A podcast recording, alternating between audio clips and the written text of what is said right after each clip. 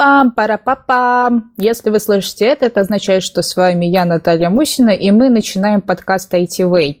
А, всем огромный привет! У нас сегодня будет а, очень интересная беседа. Мы сегодня будем разжевывать, что же такое DevOps, с чем его едят, и помогает нам в этом, во-первых, наш ведущий а, Елизавета Сарычева. Привет! Всем привет! Павел Калашников. Всем здравствуй. И наш сегодняшний гость – это Александр Негашев. Привет. Привет всем. Итак, ну что, сегодня у нас будет такая довольно-таки обширная тема. Я надеюсь, что мы сегодня всем новичкам, которые только-только вкатываются в профессию, объясним, что же такое DevOps, потому что а, есть такая проблема того, что не все иногда понимают, чем они занимаются, и не понимают, где этому можно научиться. То есть с разработчиками, как правило, все понятно, здесь технические стеки и все такое, и э, профессия DevOps, она в России, наверное, стала популярна, ну, наверное, за последний год. Можно было слышать вот постоянно про DevOps и так далее. А я, конечно, могу ошибаться, но, тем не менее, допустим, для меня э, этот термин появился, ну, сравнительно вот в последний год прям активно. Он начал появляться на конференциях, в разных подкастах, на метапах, э, и активно начали появляться вакансии. И сегодня а, мы с Сашей как раз будем более подробно в эту тему вникать. Он нам поможет ответить на все наши вопросы. Ну и а, у нас есть Лиза, которая тоже не совсем понимает, что же это за такая профессия, и с помощью Лизы мы как раз разберемся, зададим все-все-все вопросы, и э, каждый раз, когда Лиза будет понимать э, моменты, э, которые будут связаны с данной профессией, она будет говорить, что? Бинго! АЕ. Вот, э, ну что, давайте, наверное, познакомимся с нашим сегодняшним гостем. Саша, расскажи про себя. Вот, а дальше уже Лиза будет тебе задавать всякие коварные вопросы. Отлично. Ну, начать можно с того, что IT мне нравилось с детства. Э, не скажу, что у меня появился рано компьютер. Мне в целом нравились э, ну, вот различные возможности что-нибудь изобретать, э, то есть кружки различные в детстве, там от авиамоделирования и чего-то такого. Но программирование почему-то в голову прилетело только, наверное, класса после девятого нормально. И после этого уже началось э, что-то более сложное, то есть я оторвался от э, каких-то физических э, подходов к изобретениям, да, то есть какие-нибудь вот те же самые сегодня популярные Raspberry Pi или Arduino. Ну, в, в, в мое время этого не было, да, и чуть сложнее это все казалось, то есть э, проще было написать э, программу, чем сделать э, какой-то интернет вещей. Ну, впрочем, как сейчас, конечно, но вот э, пока я выбрал этот путь. Но все-таки в интернет вещей пытаюсь пока прицеливаться. Ну, уже, понятное дело, с каким-то огромным опытом э, в, в IT. Поэтому сейчас с этим легче. В, в детстве, конечно, сложнее, ты сам не понимаешь, куда как бы толкаться, тем более, когда э, мало учителей. Это вот, по-моему, последние только лет 10, по-моему, в школах стали появляться уже специальные оборудованные классы для, для изучения не только программирования, да, но и робототехники, например. Я вот очень ребятам завидую, у которых есть сейчас такая возможность. То есть ну, в целом вот. как я потихоньку шел, то есть просто с детства было интересно, ты копался сам и все. То есть такой как программист-самоучка получилось, что-то типа такого. А расскажи подробнее, с чего ты начинал, какой у тебя был первый твой технический стек и куда ты в итоге потом пошел? Начинал в смысле до... Ну, в какой момент начала интересует? Ну, давай, вот э, на чем было написано первое Hello World? Да, как у всех, обычно у нас был Паскаль там какой-то, потом Паскаль АБЦ, то есть э, просто что-то вывелось на экран, ты такой, да, я что-то смог. жизнь, жизнь начинается с утра не просто так, ты можешь что-то собирать, и оно работает. Так, а потом что ты учил? Ну, потом самое простое у нас в школе были какие-то, ну, понятно, математические задачи надо было решать какие-то на информатике, но это уже даже, ну да, на информатике, то есть какие-то э, моды, дифы, что-то вот это вот руками все приходилось писать, э, ну, просто изучали алгоритмы какие-то, да. А потом где-то уже что-то к 11 классу, что ли, надо было сделать э, какой-то альтернативный сайт, что ли. Там еще, по-моему, был Народ.ру, который бесплатно предоставлял, как бы, э, хостил статические странички всякие. Мы, ну, что-то сами учили, просто потихоньку вот этот HTML, CSS, JavaScript. Вообще тогда казалось какой-то космической технологией, я, по-моему, в него не, не залез. Ну, постепенно. А потом все как бы 11 класс, ты ушел на вышку, и там опять начались очень сложные, там, не знаю, тригонометрические различные задачи на, э, на все том же Паскале, и это меня обратно немножко откатило. Я не понимал, зачем я это делаю, но дома, как бы, понятное дело, в выходные поиграться в консоли с питоном было в разы продуктивнее, чем все-таки на Паскале изучать то, что ты как бы не понимаешь, зачем ты это делаешь. То есть, э, когда ты сам себе нашел какую-то вот маленькую идею и пытаешься как-то к ней прийти, изучая там параллельно какие-то документашки на английском, на русском через интернет, это дает более обширные плоды, чем когда ты занимаешься в классе и не понимаешь, в какую сторону вы идете. Типа, зачем мне как бы делать э, программу, которая вычисляет там логарифм, и ты как бы понимаешь, что она уже реализована, но как бы зачем мы это делаем э, на уроках и тратим на это время, непонятно. Ну и как бы как домашняя работа. Ты как бы, ну, это может быть проблема образования, либо какая-то в целом моя неправильная мысль, может быть, с другой стороны. Но в целом сейчас я смотрел на ребят, которые выпускаются, и они занимаются более интересными вещами на последних курсах, да, чем, скажем, я бы сам до них допер, да. То есть э, все-таки в какой-то момент времени пробарахтывается вот этот вот ненужный костяк знаний и подают все-таки что-то интересное. Ну, тут как бы кто как выигрывает. Я все-таки больше дома изучил. Ну, давайте, наверное, я тогда подключусь. А, скажи, вот я так поняла, что тебе больше пользы а, принесло самообразование. А, и давай тогда перейдем к тому, что вообще кто такой DevOps и профессия ли это, и учат ли ей в университетах? Ну, Тут прям вопрос такой с подвохом. После любого ответа можно сразу закидывать камнями отвечающего, потому что хорошего ответа нет. Конечно, проще загуглить и увидеть, что DevOps — это методология, и тра uh-huh. дальше по тексту, и никто ничего не понимает.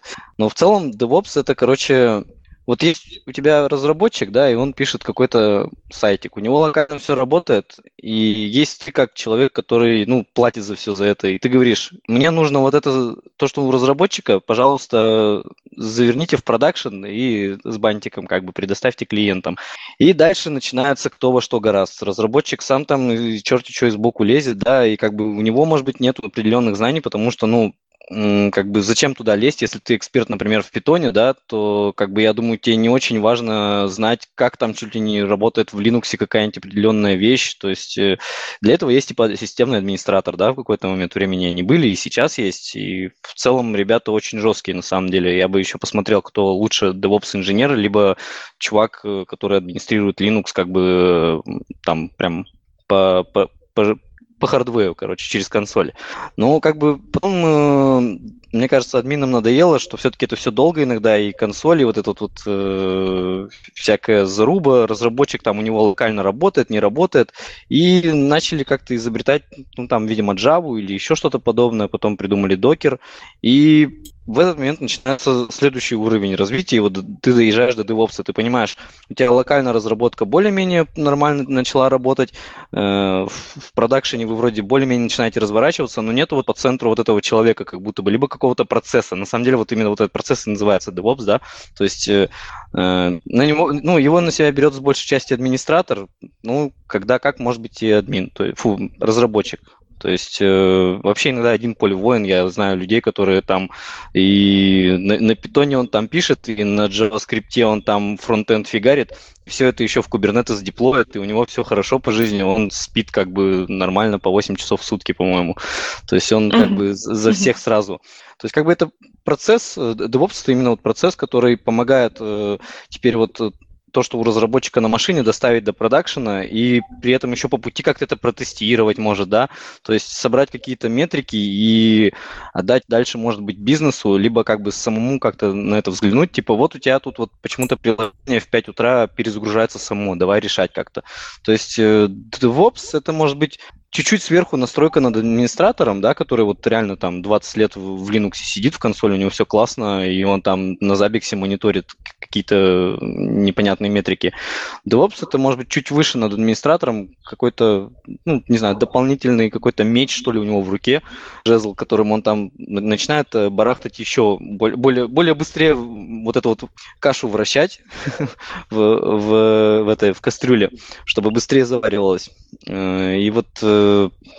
блин, даже не знаю, что еще из этого вам, ребята, вытянуть попроще. Э, то есть э, просто придумали еще следующий уровень развития, да, были сисадмины, на них все молились, там, если у тебя нету сисадмина, все плохо. Теперь у тебя нету DevOps, потому что DevOps нужен для того, чтобы ускорять и системных администраторов, потому что я знаю системных администраторов, которые переучиваются, переучиваются и прямо космические вещи делают. То есть на предпоследней работе я работал с парнем, он, у него, по-моему, там чуть ли тоже не 20 лет опыта э, в Linux или что-то типа такого. А у меня есть небольшой опыт в DevOps, как бы, и вот в целом вот в этой вот оркестрации большими там контейнерами и все такое. И вот мы друг друга очень сильно дополняли. То есть я каких-то вещей там под капотом не знал, а он не знал каких-то вещей сверху. То есть э, получилось так, что я вроде как бы соединяю часть э, вопросов у разработчиков, как они работают, да, то есть администратор этим теперь не занимается. И вот то, что я узнал у разработчиков я как-то доношу до своего системного администратора. И вот как бы я, получается, посредник между тем, что происходит э, у разработчика в системе, ну, в среде разработки, да, до 80-го там порта для клиента. То есть я просто человек, который сопровождает вот это вот все и говорит, давайте вот здесь вот мониторингом обмажемся и там какой-то алерт повесим. То есть DevOps в целом это про, ну, добавляет, что ли, больше пользы во время разработки и деплоя в продакшн. А, окей, бинго, я поняла, что это а, система, которая позволяет структурировать много процессы, верно? Я говорю, проще загуглить. Вот. Ага, окей, хорошо. Ни, ни у кого тогда... нет правильного ответа. Ага, хорошо. Давай тогда, если, ну, ты упомянул, что можно считать DevOps методологией, э, можем ли мы сейчас сравнить, допустим, Agile э, с DevOps? В чем их там главные отличия? Ох, вот Тут, э, тут вы меня поймали за ногу. Я не знаю, что такое agile, и ага. я пытаюсь тоже его понять ага. и простить. Да, Хорошо, и, ну и, давай. И, не заезжаю в него пока. Лиза, самое время э, объяснить Александру, что такое agile, да?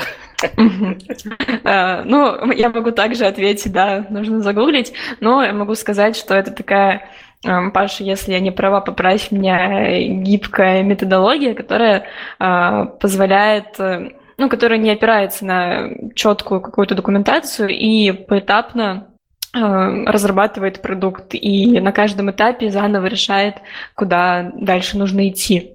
А, ну да, но в современном мире это скорее семейство гибких методологий, наверное. Uh-huh. Да, вот. uh-huh. Не надо нам ничего гуглить. У нас есть на эту тему специальный подкаст. Смотрим в нашем списке эпизодов и слушаем наш подкаст о том, что же такое agile, Scrum и вот это вот все. А, вы же знаете то, что я очень много всяких фишек краду из, подка- из подкаста DevZen. Хочу еще одну а, украсть, а, фразу, которую там повторяют очень часто. Подкаст ITV нужно слушать с самого первого выпуска, ничего не пропуская. Это как э, доктор кто, да, когда есть отсылки и впереди, и позади, и все взаимосвязано. А, окей, Э, тоже меня ссылочка была. А, наверное, давай дальше перейдем. А, расскажи, вот ты упомянул, что вот это немножечко схоже с сисадмином. Можешь ли назвать главную отличительную черту между DevOps и сисадмином? Одну. Ох. Для, для меня, на самом деле, мне кажется, нету... Вот это DevOps — это просто лейбл сверху поверх сисадмина, по-моему. Uh-huh. То есть uh-huh. Просто придумали себе еще одно имя, может быть. и, стали, и, стали, и стали зарабатывать на этом. Все понятно. Хорошо. А, скажи, обязательно ли компании иметь такого человека? Или можно обойтись без него, в принципе, и ну, найти такую, такого же исполнителя в другом, а, ну, как-то в другой должности, наверное, в другом человеке? Ну, вопрос такой, знаешь, тоже зависит от размера компании. Если ты один, ну, там, давай, да, да, когда и нужен ты начал что-то собирать, да. В какой компании нужен DevOps? нужен тогда, когда ты разрабатываешь. Тут, опять же, не, не в компании, наверное, дело, дело в продукте, который ты разрабатываешь, да. Если ты, э, например, имеешь трех разработчиков, да, хотя бы, да, и, и 55 фичей каких-то, которые ты пытаешься внедрить по agile, да, в течение двух недель, там, например, да. Вот. И появляется, например, задача, чтобы вот э, есть у нас продакшн, да, там, я не знаю, яндекс.ру, например, да, и вот нам нужно параллельно с ним развернуть еще один похожий продакшн, да, ну, тестовую среду, и, по, и протестировать только одну фичу какую-то, там, не знаю, вместо красного цвета зеленый подставить, и начинаются как бы танцы с бубном, то как бы мы только фронтенд подымем, то мы там полный бэкенд подымем, то еще что-либо. И то есть вот здесь вот уже начинаются вопросы, как ты это подымешь, да, и как это будет влиять на продакшн, не будет влиять на продакшн. То есть вот этими вопросами уже начинаешь заниматься сначала ты, потом у вас уже четыре, ну, четыре в целом специалиста вашей компании, да, три разработчика и один ты, который нанимаешь людей, например. Э, ты сначала думаешь, сейчас я найму еще одного разработчика, пусть он, может быть, этим как-то позанимается. Э, вы барахтаетесь, барахтаетесь, уже скоро продакшн, и тут ты начинаешь наконец-то понимать, блин, может нанять какого-то сисадмина, или вы еще новое слово придумали DevOps. И ты, короче, идешь за DevOps, он к тебе приходит на работу, хватается за голову, говорит, все неправильно, ребят, и начинает все, и начинает все заново делать. То есть, как бы, эм, Короткого тоже тот ответ нет. Можете начинать сначала опять. То есть э, у тебя есть один разработчик, и ты уже начинаешь какие-то заказывать э, вещи, типа вот хочу вот эту свистоперделку, вот эту вот такую, блин, желтенькую, красненькую. Э, то есть, да, и, вот твои хотелки, это все-таки как бы и твое время, и время разработчика. И DevOps может его как бы сократить. То есть время простое. То есть имеет смысл, может быть, сразу его нанимать. Так же, как ты, ты нанял разработчика, ну и он тебя в одном лице все должен уметь тогда делать делать, извиняюсь за выражение, то есть и, и девопсом быть, и сисадмином быть, и, я не знаю, там в 3 часа ночи поднять кластер э, из кавки какой-нибудь или еще чего-нибудь, то есть э, не знаю, от, от двух человек можешь уже нанимать девопса какого-нибудь, который там на питоне может что-то написать, либо на Node.js. Угу, угу. А, хорошо, спасибо. А вот Наташа вначале сказала, что на слуху э, DevOps э, идет у нас в течение примерно года. Так ли это? И как вообще давно это пришло э, к нам? DevOps. Ну, не знаю, у нас, по-моему, года 4 уже точно. Я слышал на, как бы на своем веку, что, по-моему, уже года 4 люди uh-huh. используют это выражение и вот эта методология. И на HeadHunter только ленивый не написал, нам нужен DevOps-инженер. То есть, может, даже уже лет 5 кто-то рассказывал, чуть ли не 10 лет назад это все было. Ну, не того вы человека спросили. Спросите, опять же, у Гугла такой вопрос. То есть э, камни, камни в меня точно полетят. Тут у каждого свое время есть Окей, хорошо. А, смотри, у нас очень много а, смотрят нас, слушают, точнее, а, школьников, да, начинающих, которые сейчас принимают решение, куда им дальше расти, куда идти учиться или самообразовываться. А вот кому нужно идти в DevOps? Какой должен быть там склад ума, может быть, какие должны быть интересы? А вот кому бы ты посоветовал стать человеком, который отвечает за DevOps? Ну, вообще, вот э, я говорил про то, что DevOps — это парень или группа людей, которая сопровождает код от, э, от машины разработчика до машины продакшн сервера, да. То есть э, иногда нужно общаться с людьми. И вот, например, есть такие сисадмины, бородатые злые дядьки, которые могут себя вести, типа, что ты сюда пришел, DevOps молодой, уходи, ты вообще нифига не шаришь, что мы тут умеем делать. Ты там себе что-то придумал со своими докерами, контейнерами, уходи, это не работает. То есть э, э, момент такой, что нужно быть готовым, во-первых, к токсичности. Иногда э, люди могут быть такие. При этом иногда нужно терпеть самому разработчиков, потому что не всегда, но иногда разработчики могут задать действительно глупый вопрос, э, и самое обидно, что ты уже как бы говорил на него ответ, и, может быть, даже где-то в документации записал. То есть э, приходится терпеть разную боль, и в целом, как бы, ну, чтобы иметь дружеские отношения с двух сторон, да, то есть разработчики как бы уважительно к тебе э, после этого начинают относиться, да, а сисадмины как бы настороженно, но видят, что ты как бы что-то меняешь в компании и потихоньку как бы идут к тебе навстречу. Э, это вот э, первый такой момент, то есть больше психологический фактор.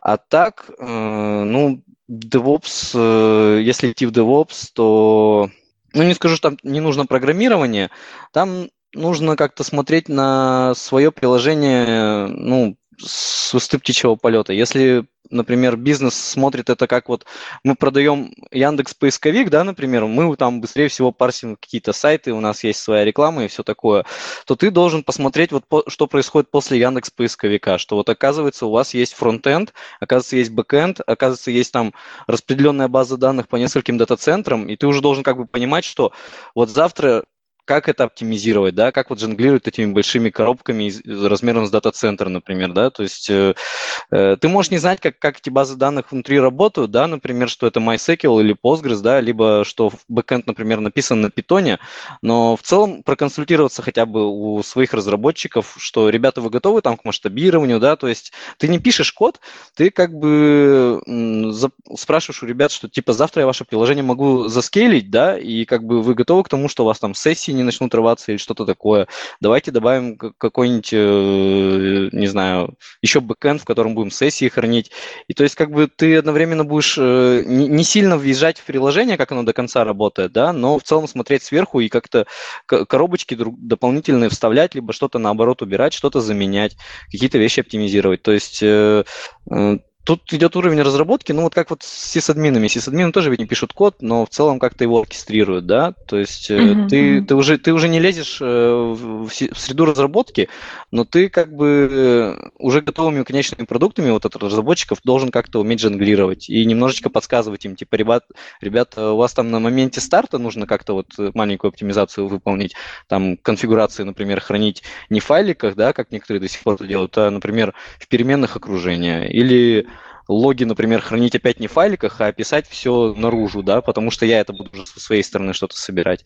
То есть э, тут идет уже другой немножко уровень разработки. Ты смотришь на приложение в целом, почти как бизнес, но не бизнес. Если бизнес ага, продает, ага. то ты как-то оптимизируешь это просто и все. А что вообще вот в твоем дне, чего больше? А, как, какой-то технической составляющей, когда ты просто там сидишь за компьютером, решаешь задачи, или это общение больше?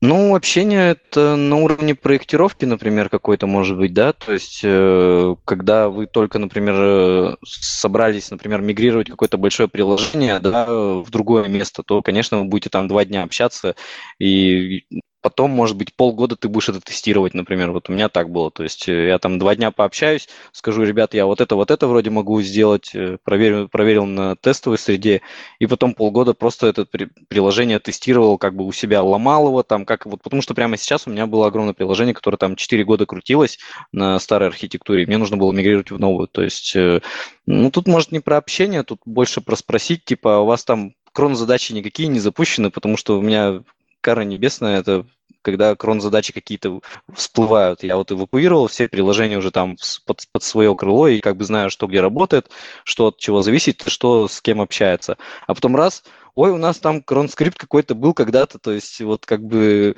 парни параллельно сисадмины какие-то делали что-то, и, ну, может, это в документации не оставили, либо я не усмотрел. То есть э, э, варианты разные бывают. Ну, конечно, с большего все-таки как бы ты сидишь и работаешь. Общ, общение редко обычно. да, Александр, хочу тебе напомнить, э, для Наташи и Лизы раскрою э, историю.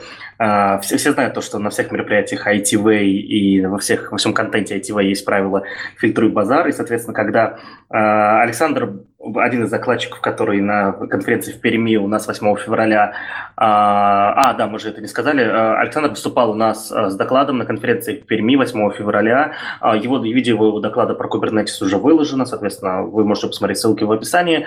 Так вот, Александр был предупрежден об этом правиле и сказал, типа, я постараюсь, я буду.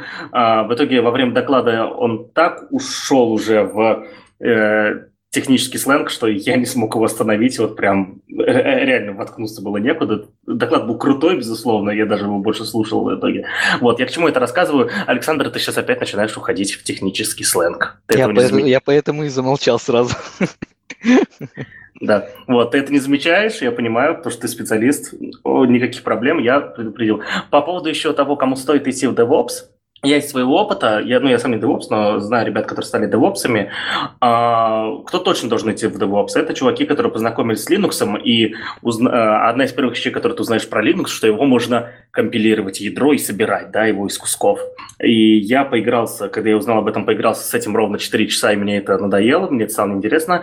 Но люди, которые этим начали заниматься конкретно, то есть э, у них всегда на их рабочих машинах собранный Linux там из разных компонентов. Не Ubuntu, которая идет сразу, да, полной операционной системой, они компилируют ядро операционной системы из чистого C-кода, допустим, да, они отдельно ставят свое окружение для в свои файловые менеджеры, свое окружение графических интерфейсов и прочее, прочее, прочее, то, в чем я не разбираюсь, поэтому не буду дальше перечислять. Вот. И э, таким людям точно надо идти в DevOps, и более того, всех, кого я знаю, кто так любил, они стали потрясающими девопсерами, то есть это реально спецы, и э, ну, они очень быстро растут в этом во всем. Э, ну, и, наверное, есть какая-то корреляция, да, между тем, что вот ты когда-то ковырял с Linux, и теперь вот именно вот со сборкой такой, да, вот с игрушечной, ну, по сути, что надо делать DevOps сегодня, в большей части это, да, в основном забирать, заниматься сборкой конструкторов разных, да, вот, э, это первая мысль про DevOps. Вторая мысль, это, наверное, знаете, очень сложно, я вот не понимаю, как они работают до сих пор, вот сейчас, сейчас задам сложный вопрос, а, про контекст, да, то есть а, смена контекста для человеческого мозга в целом – это одна из самых сложных операций, да, и это действительно делать сложно и долго, и сейчас весь контекст может с ума сойти. Большинство процессов, в том числе и в IT, и в других сферах, в менеджменте в основном, а, связаны с тем, чтобы люди не выходили из контекста, да, были в одном контексте дольше и так далее. Вот. Но DevOps в некоторых компаниях, да, ну, как часто, как правило, в аутсорсинговых компаниях, да, это люди, которые содержат порой десятки проектов одновременно, и они в день э, делают какие-то изменения тоже порой в десятках проектов, да, и постоянно меняют контекст. И, ну, я знаю таких специалистов, я работал с такими специалистами. Вот, скажи, Александр, был у тебя опыт такой работы с а, такими, э, в таком режиме, и как ты не умирал, меняя постоянно контекст? Хороший вопрос. Наверное, у меня не, может, у меня был опыт, да. У меня был опыт, э, не, не, не того DevOps, которым я стал сейчас, DevOps-инженера. А, был опыт года три, получается, назад, когда я вот только зашел на все вот это вот, и мы поняли, что слишком сложно держать и лапками обновлять 20 серверов, и каждый раз по CCH на них заходить и что-то там настраивать э, я начал как бы вот э, заезжать в DevOps, мы начали типа вот, все, контейнеры, там что-то эти коробочки вращать, вращать, и было два-три три, по-моему, да, у нас получается проекта. Ну, стартап, для стартапа это нормально, когда ты там постоянно каждые полгода придумываешь что-то новое, да. И три разных кластера буквально, которые выполняли какие-то три разные вещи. Что-то там из этого, в основном с торрентами что-то работало, какую-то статистику собирали. Э, и переключение в контекстах, ну, не знаю, не, не показалось настолько сложно. Может быть, есть предел, когда ты, например, 7 каких-то проектов в день поддерживает, да, как вот говорят обычно, человек там поддерживает, может держать в голове не больше семи вещей. Может, когда ты на десятый переезжаешь, может, из этого болит голова, но мне кажется, она не болит, когда у тебя уже опыт какой-то есть наработанный, да, в DevOps там несколько лет и понимаешь, что происходит. Потому что в конечном итоге все IT сводится к тому, что тебе надо, чтобы на 80-м проту у тебя сайт заработал, да? То есть у всех, как, как, какой бы стартап ты ни придумал в IT, да, у тебя по-любому все заканчивается 80-м портом, и чтобы это в браузере у пользователя открылось, грубо говоря, да? То есть э, в конечном итоге, мне кажется, ну, из этого не, не едет крыша, потому что ты понимаешь, да, это черная коробка, она сегодня там размером с БелАЗ, ты переключился, вот такая же черная коробка, но она там размером, я не знаю, с коробочку из, из, из, из, не знаю, из-под кольца какого-нибудь, да. То есть тебе самое важное тебе запустить ту коробочку, и чтобы она на смертном порту отвечала. Все остальное как бы тлен и, в принципе, не важно. То есть, э, и это, наверное, следующий уровень вопроса, почему бы и это не автоматизировать процесс, раз он так похож. И потихоньку, мне кажется, мы тоже к нему идем. Я надеюсь, ответил на вопрос.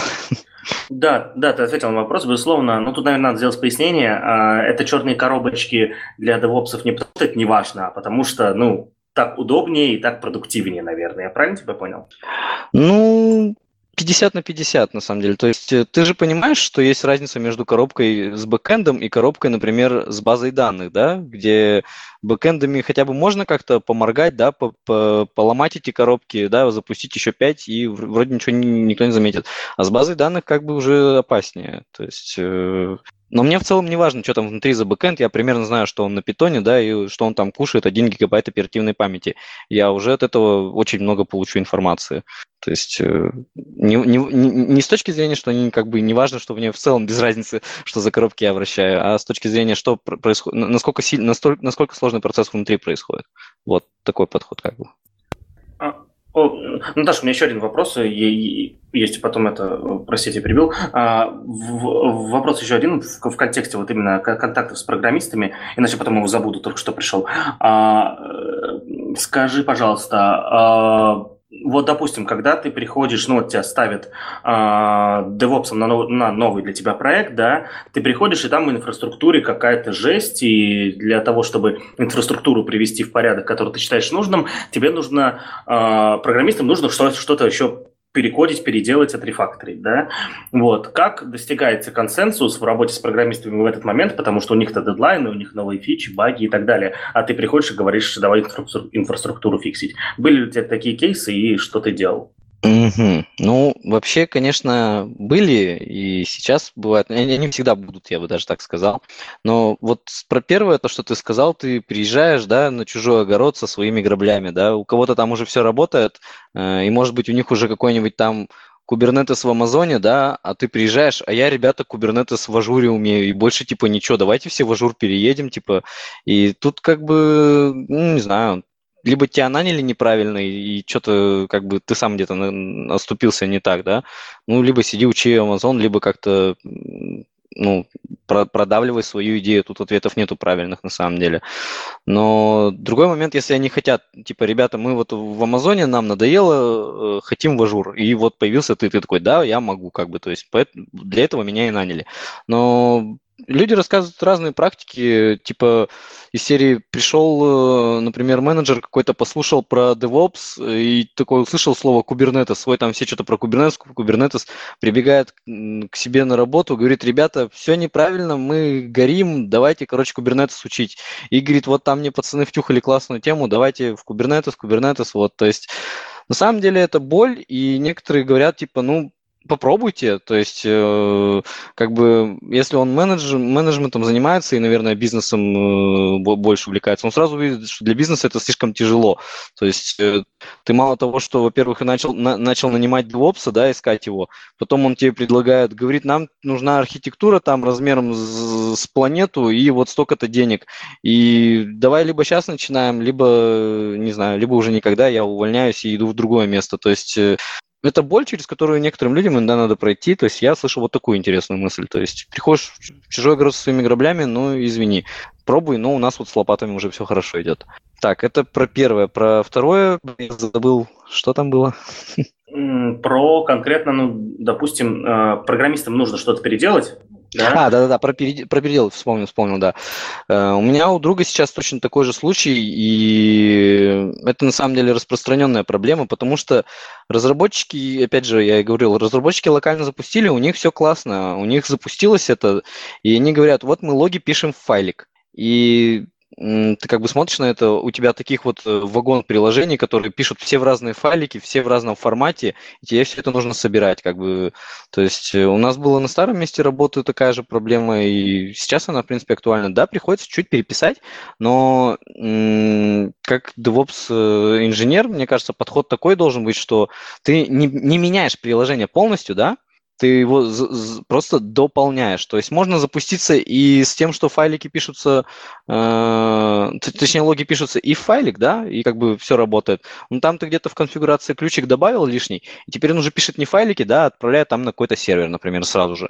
То есть э, в принципе, это нормальная боль. У меня вот друг ее тоже испытал. Говорит, у нас там что-то во время запуска девопсы говорят, все что-то плохо, надо как-то в приложении менять чуть-чуть, э, чуть-чуть архитектуру, но как бы на самом деле не архитектуру меняют, а только момент запуска, да, то есть э, инициализацию приложения. В целом-то девопсы не лезут в код туда, куда-то не учат вас там переписывать ваш сервер э, на питоне, да, или какой-то метод оплаты, например, или метод логина, да. Э, они просто вам говорят э, обычно ну, о двух вещах – ты пиши логи правильно, да, и конфигурацию приложения на старте. Сделай нам попроще, потому что, ну, это реально гемор там 50, 52 скрипта, 52 файлика тащить, которые, например, в JSON формате, и ты каждый раз в JSON это все правишь. Но это прошлый век, и вот некоторые Node.js приложения до сих пор так живут, э, и, короче, это боль. То есть есть два момента, которые точно иногда встречаются, это перепись логов и вот конфигурация приложения на уровне старта. А в остальном, ну, больше ничего такого, потому что на DevOps, в принципе, как бы не важно, что у вас там запущено на, на Python, либо на PHP, да, им важно, чтобы это запустилось и взлетело на 80-м порту. Дальше как бы действуют уже они и масштабируют, и отвечают за отказоустойчивость вашего сервиса. Ну и плюс еще дополнение к твоему первому вопросу, вот по поводу проблем, которые возникают э, у самих заказчиков, владельцев бизнеса, помимо всего прочего, DevOps, если я не ошибаюсь, это на данный момент на рынке одна из самых дорогих IT-профессий. И вот представьте себе, что человек нанимает себе DevOps, а должен ему заплатить довольно-таки высокую зарплату, и при этом еще и сами ресурсы, которые используются, они довольно-таки дорогие. Поэтому, естественно, все затраты должны быть окупаемы, и а, DevOps должен быть хорошего уровня, чтобы все проблемы решить и все эти затраты купить. Вот. А так, давайте еще более на низкий уровень абстракции его опустимся. Вот, давай, Саш, вот разберем более подробно, опять же, профессию, вернемся к этому, и для наших слушателей тоже разберем это в более упрощенном формате а, по поводу ну, того, из чего состоит твоя профессия, потому что очень много разных технических моментов прозвучало, и плюс ты еще сам говорил по поводу того, что коммуникации у тебя не особо много, но если смотреть на профессию с общей точки зрения, то вот ты сейчас либо подтверди, либо опровергни мне. То есть, по сути, это объединение системного администратора, инженера, тестировщика и менеджера, верно? Ну, слишком грубо, конечно, прозвучало. Тестировщика и менеджера, наверное, прямо очень-очень много прозвучало, но в принципе, системный администратор, да, ты просто, если нету системного администратора, да, то ты просто человек, который может э, быстренько, ну, по идее, должен уметь э, какими-то из способов, да, быстренько развернуть инфраструктуру для разработчика, потому что как бы нафига ты нужен. Если я там на питоне собрал какой-то сверхскрипт, я не знаю, второй Google, да, и твоя задача, ну, извини, задеплой мне это как-нибудь, если у меня нет сисадмина, то да, ты должен знать, как это запустить, да, то есть какие там зависимости, ну, обычно разработчик это все предоставляет. А, тебе нужно просто сказать, ребята, вот я вот это запустил, потестировал, оно будет стоить там примерно там одну машину размером 2 ядра 2 гига. И вот, то есть э, в целом, надеюсь, ответил на вопрос. То есть твоя, твоя задача заключается в том, чтобы доставить ПО до 80-го порта конечному заказчику. Вот все. Угу. Но и... и внутри самого инженеринга, получается, это сборка, доставка и автоматизация, так? Ну да, какой, какой-то части автоматизация, то есть и вот эти вот CI-CD, Continuous Integration, еще какие-то части там. Угу. Лиза, бинго или не бинго? Бинго. А я. Ну, а, так, хорошо. А, скажи, вот а, все равно, что меня в данном случае больше всего интересует, вот помимо того, что нужна доставка там и так далее, а есть ли какие-то основные проблемы, с которыми ты очень часто сталкиваешься в работе DevOps, и поделись, может быть, случаями какими-то, которые вот у тебя возникли, может быть, какие-то сложные задачи, над которыми ты ломал голову, особенно как это было на начальном этапе, когда ты только-только начал в эту профессию вкатываться? Ну, пу-пу-пу, какие проблемы? Проблема, конечно, что нас никто не учил, мы учили все сами, ну ты как бы не, нету никаких best practice и все всегда плохо. Сейчас, конечно, уже стало получше и пояснее, да, когда появился Kubernetes и вот все вот эти вот пропаганды и большие DevOps саммиты, то есть единственная боль была это научиться, конечно. Сейчас, в принципе, столько документации, столько солюшенов, что, блин, нас не хватает только человека часов, чтобы научить людей. То есть единственное, что тебя останавливает, это твой интерес, э, не знаю, выход в интернет и, и время. Научиться уже сегодня можно в DevOps вообще невероятно сложным вещам и чуть ли не по одному книку, клику там что-то делать. Или вообще заплатить компании, не знаю, тому же Амазону, и он тебе там все процессы наладит э, по щелчку пальцев.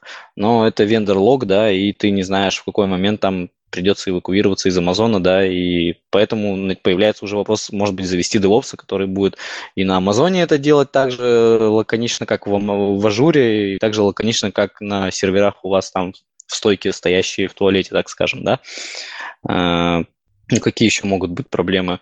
Да не знаю, может быть, в целом понимание, как, э, не знаю, как это выглядит со стороны вот э, разработчика, который задает вопрос, как там мое приложение сейчас вообще развернуто, я не понимаю. То есть э, э разработчику тоже нужно знать состояние, то есть он, например, задеплоил какое-то свое приложение, да, на 80-м порту, оно у него нифига не отвечает. Виноват кто? Виноват DevOps, потому что, типа, я-то свой код написал, ты мне предоставь, пожалуйста, доступ, да, и научи меня хоть каким-то маленьким, э, э, маленьким магическим штукам, чтобы посмотреть там состояние моего приложения, да, там какой-то мониторинг по нему и какие-то логи, да, чтобы как бы он тоже узнал. Потому что я как человек, который не до конца разбирается в приложении, в его, да, в приложении разработчика, э, могу не знать, что, например, там смайлик в консоли означает, что все, мы горим, там приложение удалило все данные с продакшена и что-то прям такое вообще произошло.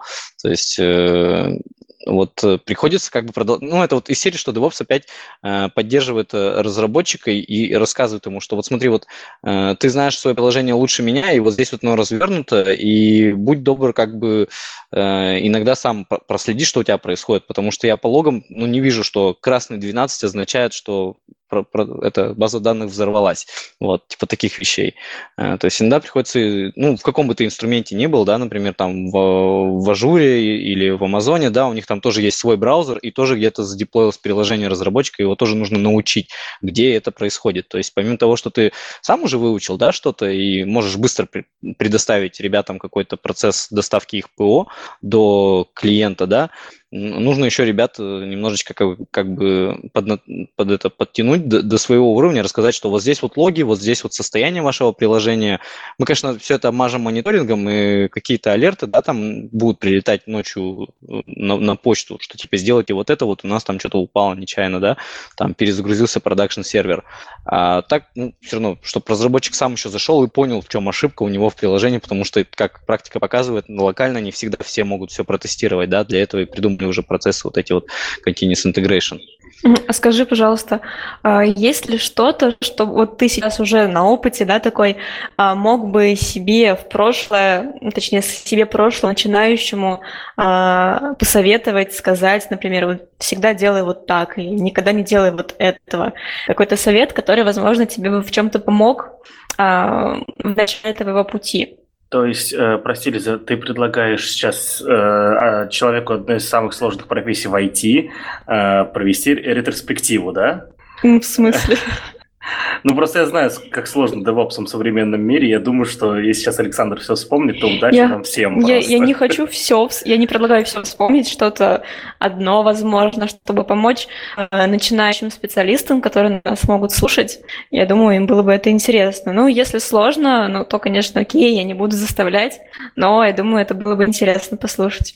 Ну вот э, за год работы точнее нет, за пять лет работы в стартапе, и там я медленно, очень медленно переквалифицировался из PHP-шника э, в питониста, по-моему, потом, в, не, в Node.js разработчика, потом в питониста, а после этого все-таки полез на сервера, потому что, опять же, некому этого было делать. Потом я резко фигак и стал девопсом. Там вот как раз на этапе становления докера было очень здорово, что я изучил эту технологию и потом ускорил какие-то вещи в компании.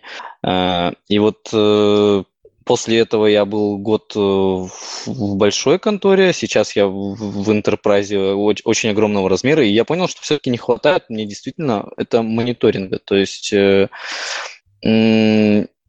нет ничего более постоянного, чем временное, да, ты вот запустил свое приложение на 80-м порту, оно заработало, и ты такой, ну все, блин, все в продакшене, первый там клиент пошел, да, второй, и ты такой, блин, да она же вроде работает, ну, надо замасштабироваться, поднимем рядом еще одну шарманку такого же размера, и вроде все хорошо.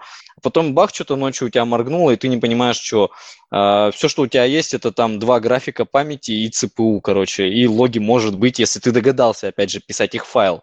То есть э, для меня пока DevOps, э, вот эти вот все магические штуки и вот это вот администрирование каких-то космических кораблей.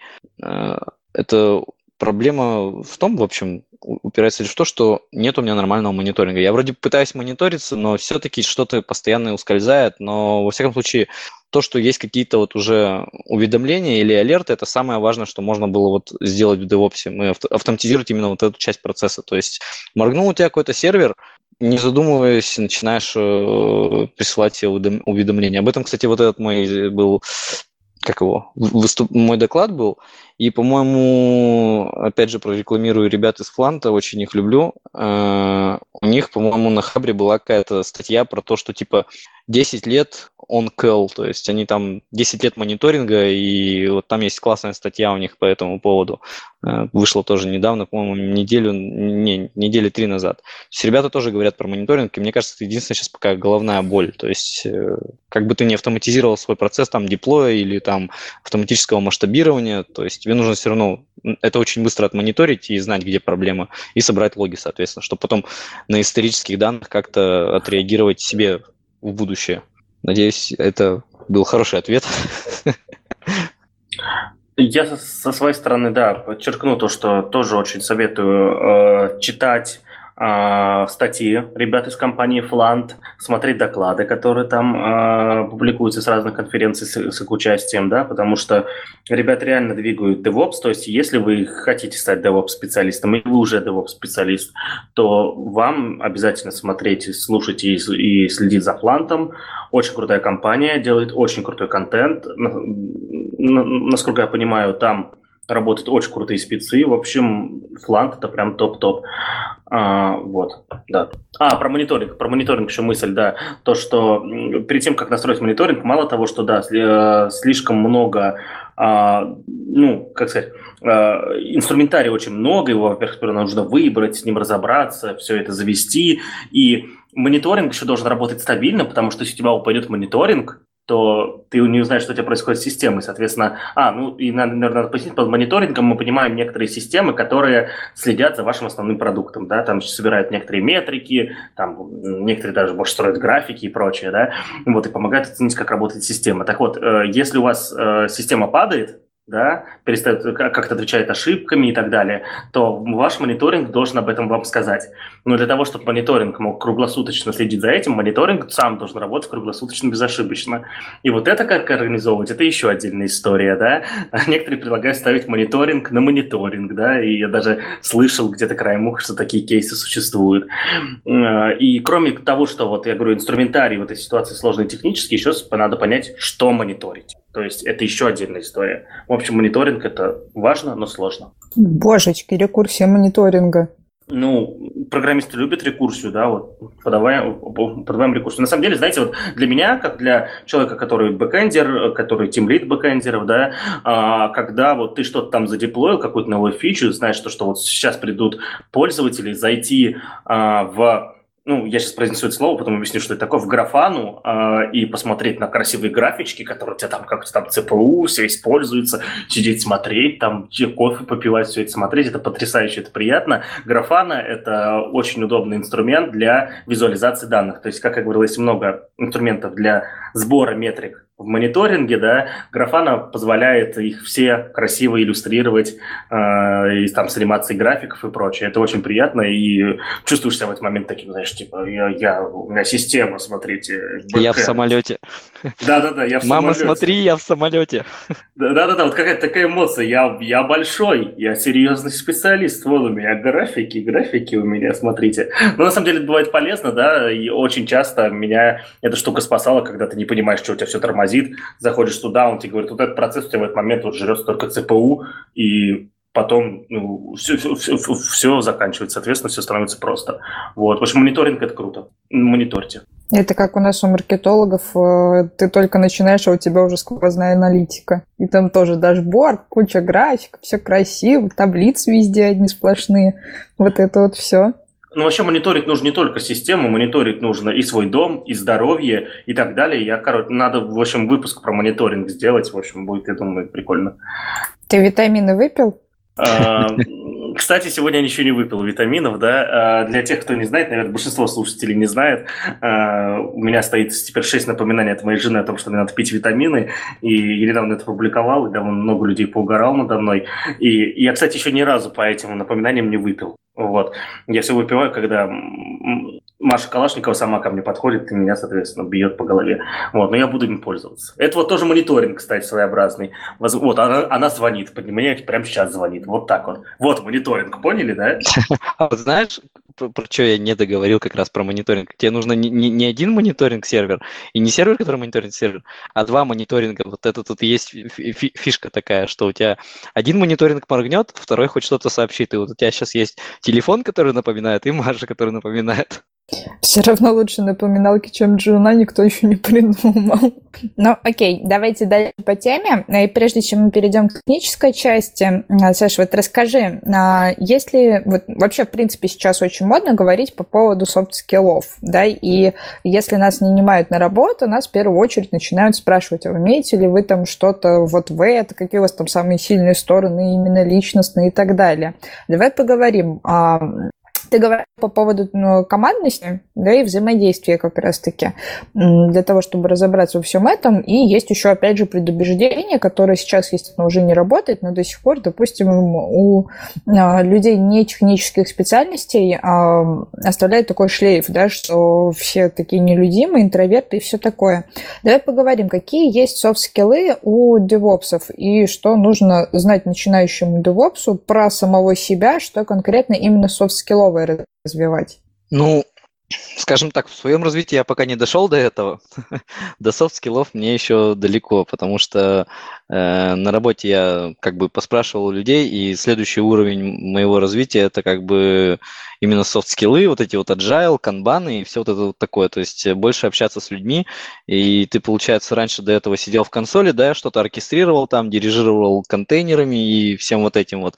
Э, как только ты почему-то идешь на повышение, да, или начинаются софт-скиллы, ты начинаешь оркестрировать людьми, которые оркестрируют контейнерами. И вот э, пока я не дорос, в общем, до этого. И э, не то чтобы мне нечего сказать здесь, ну, понятно дело, что ты все равно когда-то будешь с разработчиками работать твое приложение, и как нам его лучше запустить, э, и где, и в каком количестве. То есть э, софт-скиллы, но это опять же вот про то, что э, все могут быть токсичными, ну как-то нормально к этому готовься. Люди в целом такие, вот и все. То есть по пообщаться с людьми тебе в любом случае придется. То есть э, э, даже если ты интроверт, ты в любом случае что-то напишешь даже в чате и спросишь, дружище, как там твое приложение запускать. То есть, ну, в любом случае будет контакт с человеком. Как бы не знаю, этого не стоит бояться, это, мне кажется, нормально, что ли.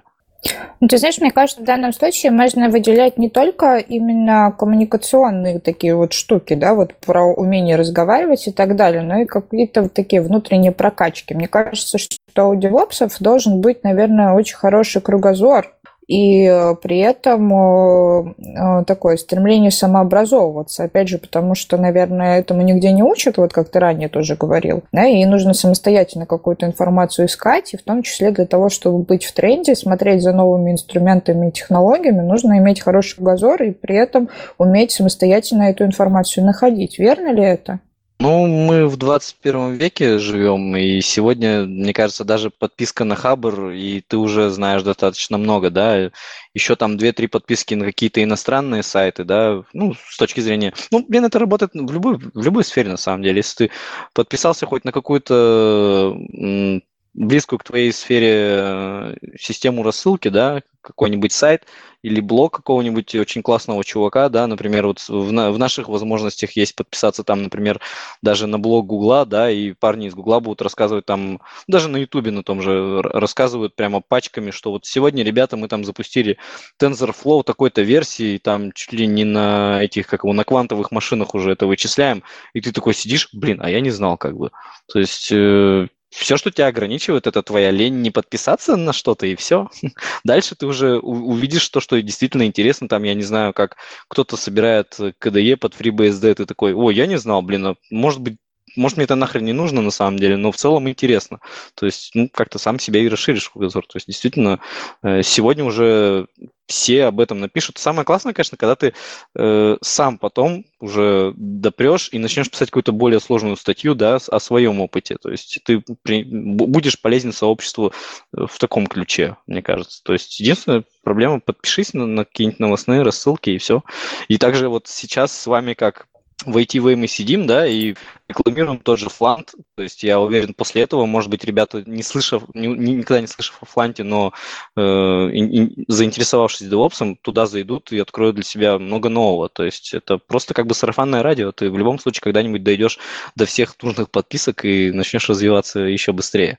Ну и на самом деле широкий кругозор нужен не только DevOps, широкий кругозор сегодня нужен э, всем да всем специалистам вообще, не только в IT, come on, да, то есть а, нельзя забывать то, что я, кажется, в этом подкасте ни разу не говорил про такой термин, как период полураспада знаний, если я про него говорил, Лиза и Наташа меня тормозните, а, Видимо, не говорил. А, соответственно, период полураспада знаний, что это такое? А, это термин, который, ну, он не совсем официальный, да, то есть я его в паре статей встречал всего. Э, всего. А, он обозначает это период, э, ну, название спертое из физики, период полураспада, ну, допустим, урана, да, это как, э, что такое период полураспада урана? Это когда за какой-то период, допустим, 2000 лет, да, ну, пример, я не, не знаю, сколько у, у обогащенного урана период полураспада, за 2000 лет от килограмма останется ровно 500 грамм да, то есть ровно половина атомов распадутся.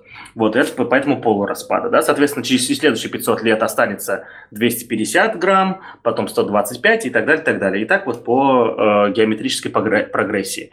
Э, термин период полураспада знаний, он э, похожий, да, это означает то, что период, э, период полураспада знаний – это время, за которое э, половина знаний, которые ты сегодня используешь ежедневно в своей работе, перестанут быть актуальными. Да, то есть мое мнение, что в период полураспада знаний – это 5-6 лет. То есть я вспоминаю то, чем я пользовался 5-6 лет назад, и чем я пользуюсь сейчас, и понимаю то, что 50% инструментов просто исчезли, а 50% я набрал новых.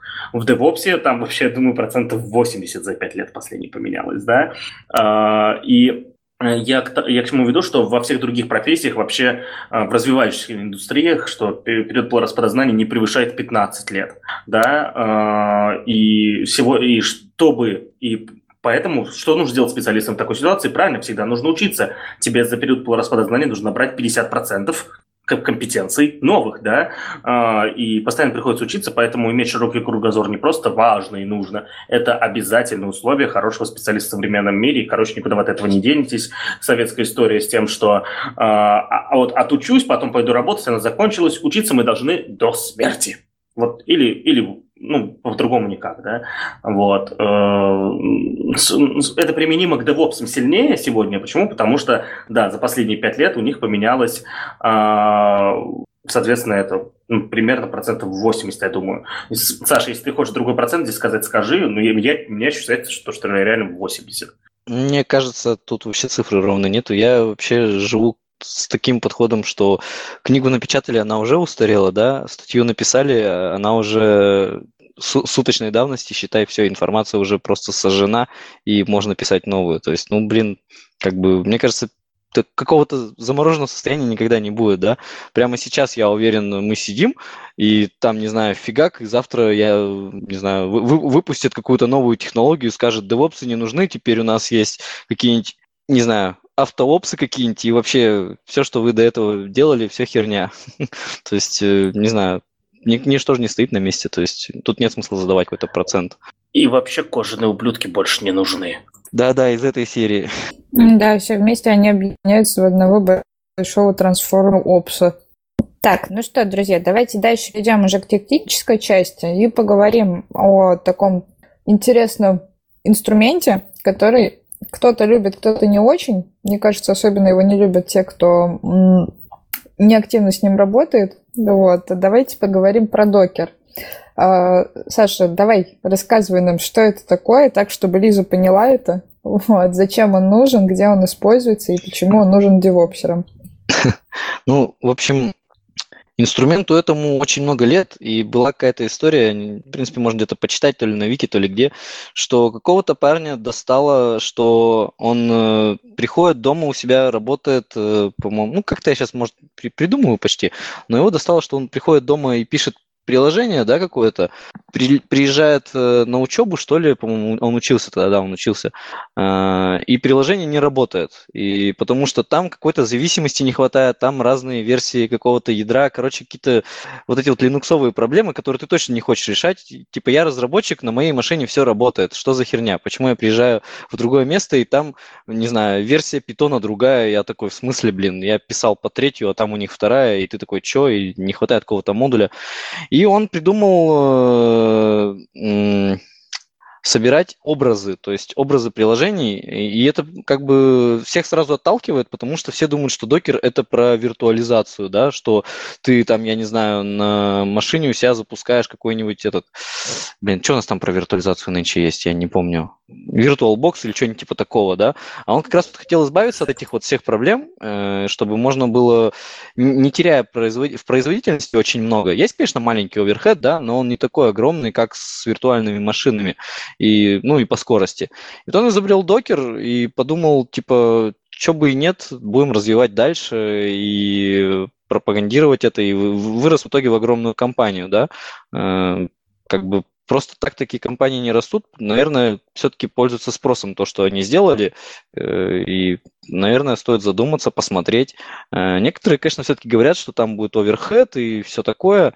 Блин, писать на питоне не overhead, может быть, будем тогда, я не знаю, нулями и единицами как бы сразу писать и типа come on, ребята, то есть, э, ну, не то чтобы как бы в целом докер достаточно хороший инструмент, есть, наверное, лучшие похожие инструменты, такие же, как докер, да, там есть Podman, э, и еще и, и контейнер D, по-моему, что-то, ну, кон, или контейнер R, или что ли, всяких решений, там, по-моему, порядка их то ли 10, то ли 15 придумывали, но докер у всех на слуху, потому что, как бы, они первыми тогда зашли на, ну, вышли на более такой распространенный рынок и сделали себе имя, поэтому Как бы, если вы начали хотите начать с контейнеризации, да, и вот с оркестрации, то начните с докера, вы быстро соберете все шишки, потому что там уже все ишью на, на GitHub, так скажем, они уже красные и закрытые давно.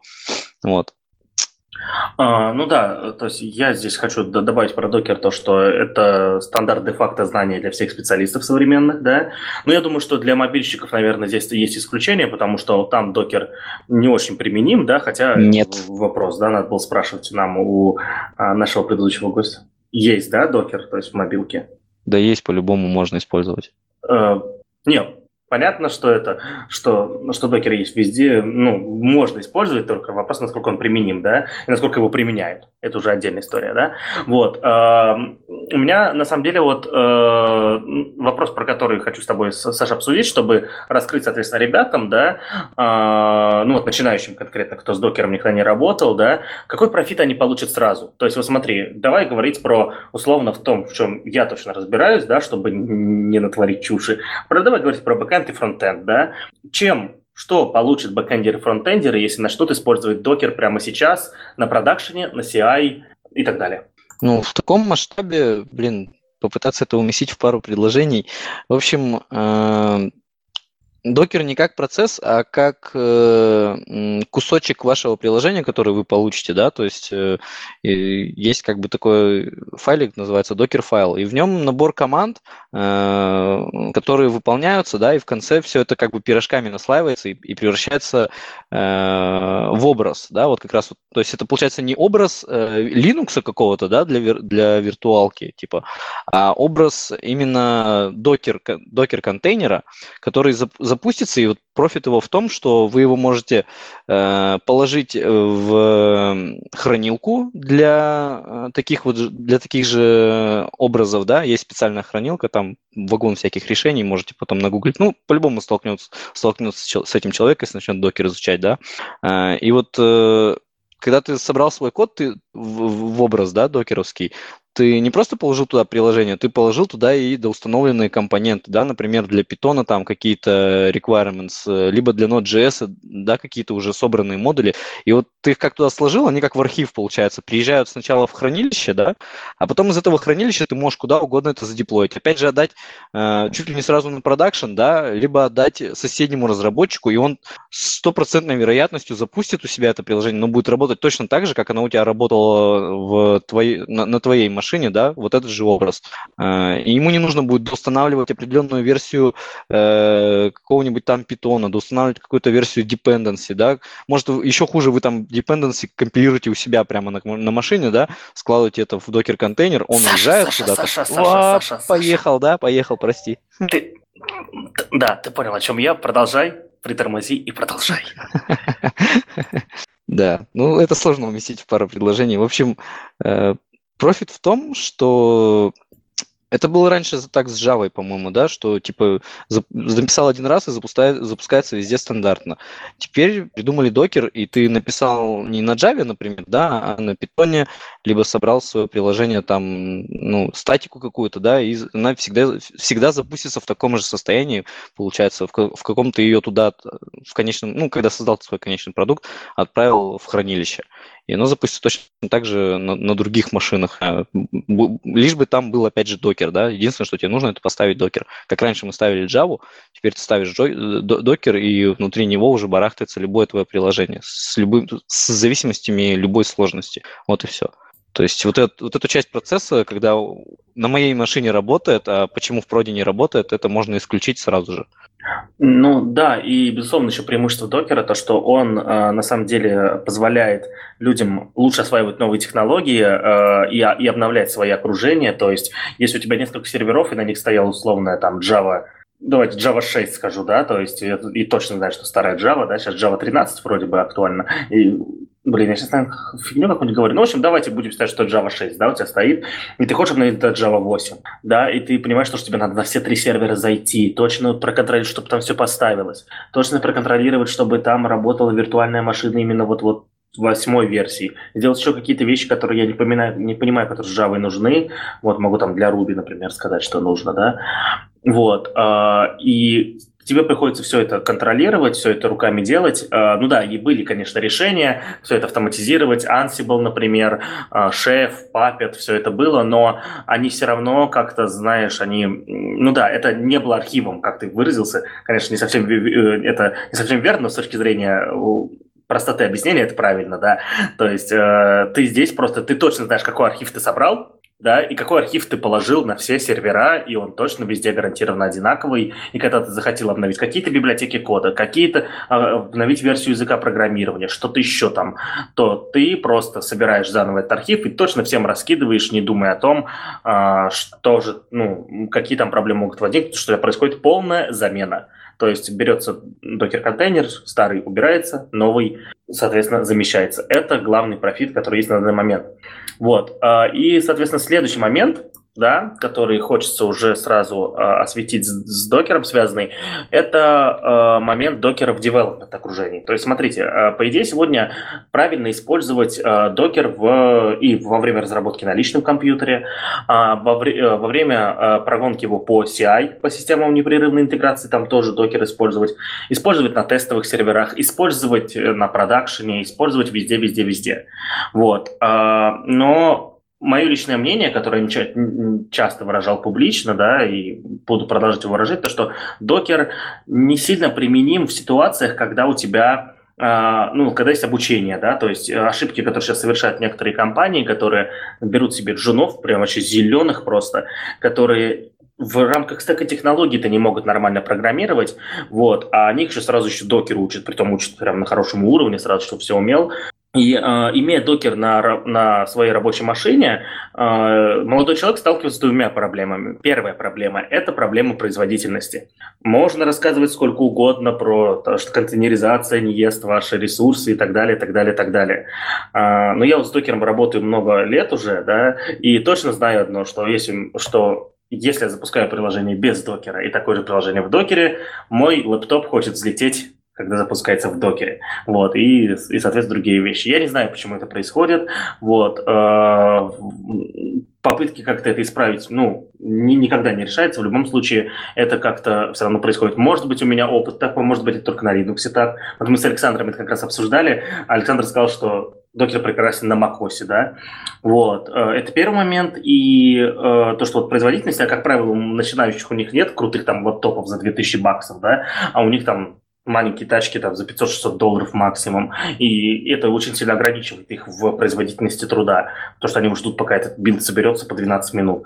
Это первое. И второе, э, это еще проблема дополнительного уровня абстракции. Да? То есть, э, когда у тебя докер, э, когда у тебя приложение, с которым ты еще не знаком, в стеке технологий, с которым ты не знаком, да, а, работает так, как, не так, как ты ожидаешь, а, в итоге появляется еще вопрос дополнительным уровнем абстракции. И молодой человек, который а, не знает стек технологий, сперва сталкивается с проблемой, а это у меня докер не работает, или это у меня не работает вот что-то из стека технологий. И на это уже уходит порой очень много времени. А, то есть, ну, про докер не работает, имеется в не то, что сам докер не работает, докер-то работает, с ним все прекрасно. Я имею в виду про а, то, что я как-то неправильно собрал, я неправильно приготовил контейнер, неправильно приготовил имидж, да, вот что-то из этого.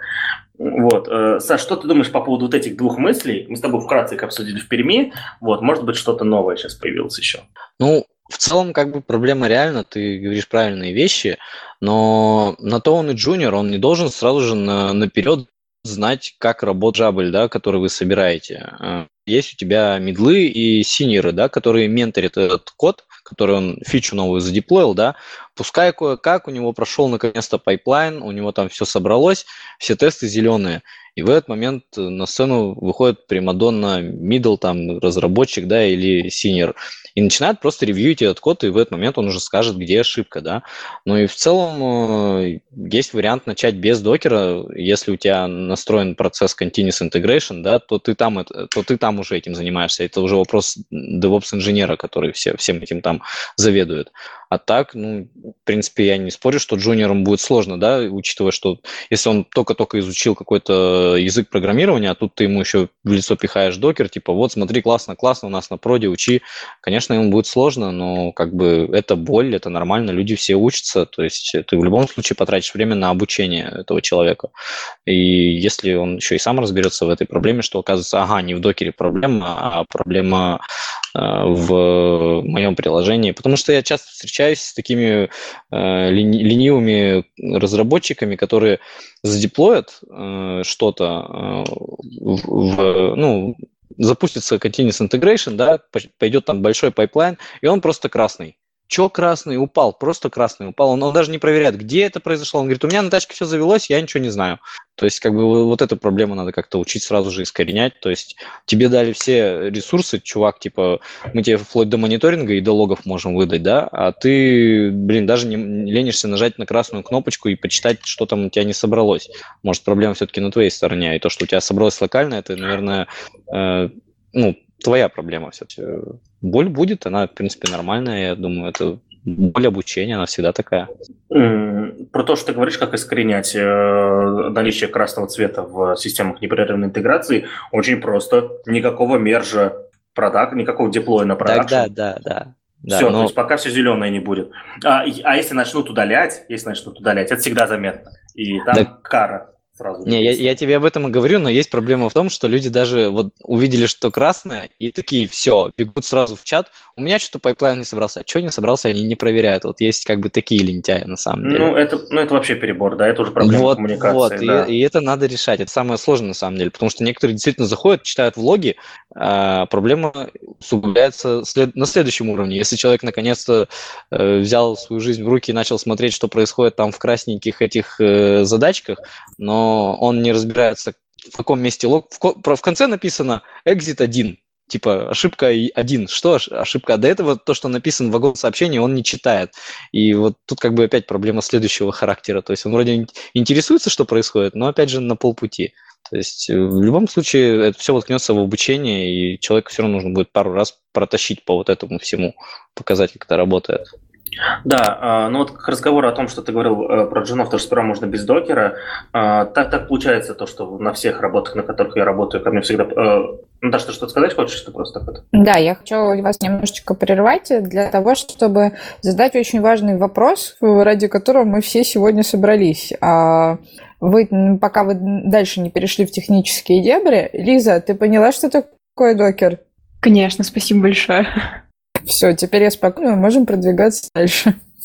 А, так вот, да, это прекрасно, что мы сегодня учим Лизу, да, вот, но в названии будет не Лиза, а кожаные ублюдки. Я, все-таки... я все конспектирую. Расскажешь завтра на митинге в компании. Вот что я узнал вчера. А, вот, по поводу джунов, так получается, что во всех компаниях, в которых я работаю, всегда мне присылали много джунов, да, я приходил с ними работать и дружить. А, и я в итоге выработал для себя э, некий алгоритм, э, как, соответственно, приучать к докер, э, ну, типа, не делать докер блокером, но при этом э, как-то сделать так, чтобы они его учили, да. То есть э, ну, первое время ты все равно работаешь с человеком и пытаешься первые там несколько дней, чтобы он поработал с докером, да, то есть э, в development окружении, да, безусловно, то, это мы говорим только о development окружении. Ни при каких условиях докер не отрубается на CI, ни на продакшене, ни на стейджинге. Это стандарт де-факто. Вот. Я говорю про development окружение на конкретной тачке разработчика. Вот. А, и вот, соответственно, мы смотрим несколько дней. Если встречается одна из двух проблем, которые я сказал, либо у него машина слабая, его личная, и компания по каким-то причинам не может пока предоставить другую, ну, разное бывает, давайте честно, да, либо он, ну, вот пока не осознает, где проблемы и как все это решать, вот, соответственно, я в этот момент отбираю у него докер, отдаю ему э, воз, э, все э, ну, у меня обычно Ansible плейбуки, да, то есть э, Ansible плейбуки для сборки проекта на локалке, да, вот, ну и, и, и, тестир, и сборки тестов в окружении на локалке, потому что тесты тоже нужно на локалке работать, да, с ними. Вот, и, вот, и он пока работает, и Потом со временем, знаете, уже когда человек начал уже нормально э, коммитить, начал нормально перформить и делать задачки, ты в определенный момент чувствуешь, и когда нет какого-то блокера страшного, чтобы его там не заблочить, вот, ты, соответственно, берешь и пытаешься вернуть ему докер. Да, вот, и у меня всегда вот это возвращение всегда работало с первого раза. Это прикольно. Но это случается обычно через месяц, полтора, два, даже три один раз было. Вот, так что я думаю, что это самый логичный а, алгоритм пока в данный момент.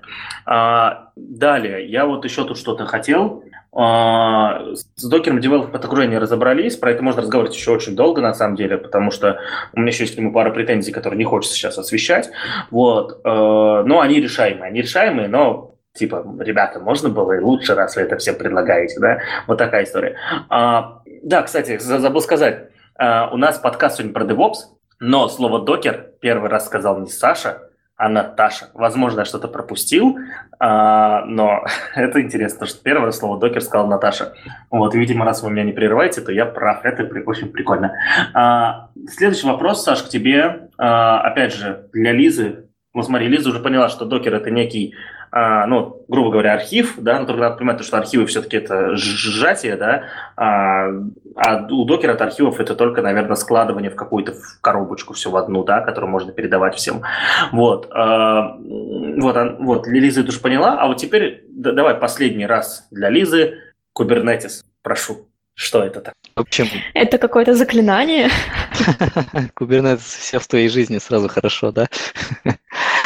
Э, ну, в общем, э, все классно, ты изучил докер, да, и вот твой первый продакшн взлетел, 80-й порт, все хорошо, первые клиенты, и ты такой, блин, надо, наверное, масштабироваться начать, а то уже нагрузка подрастает.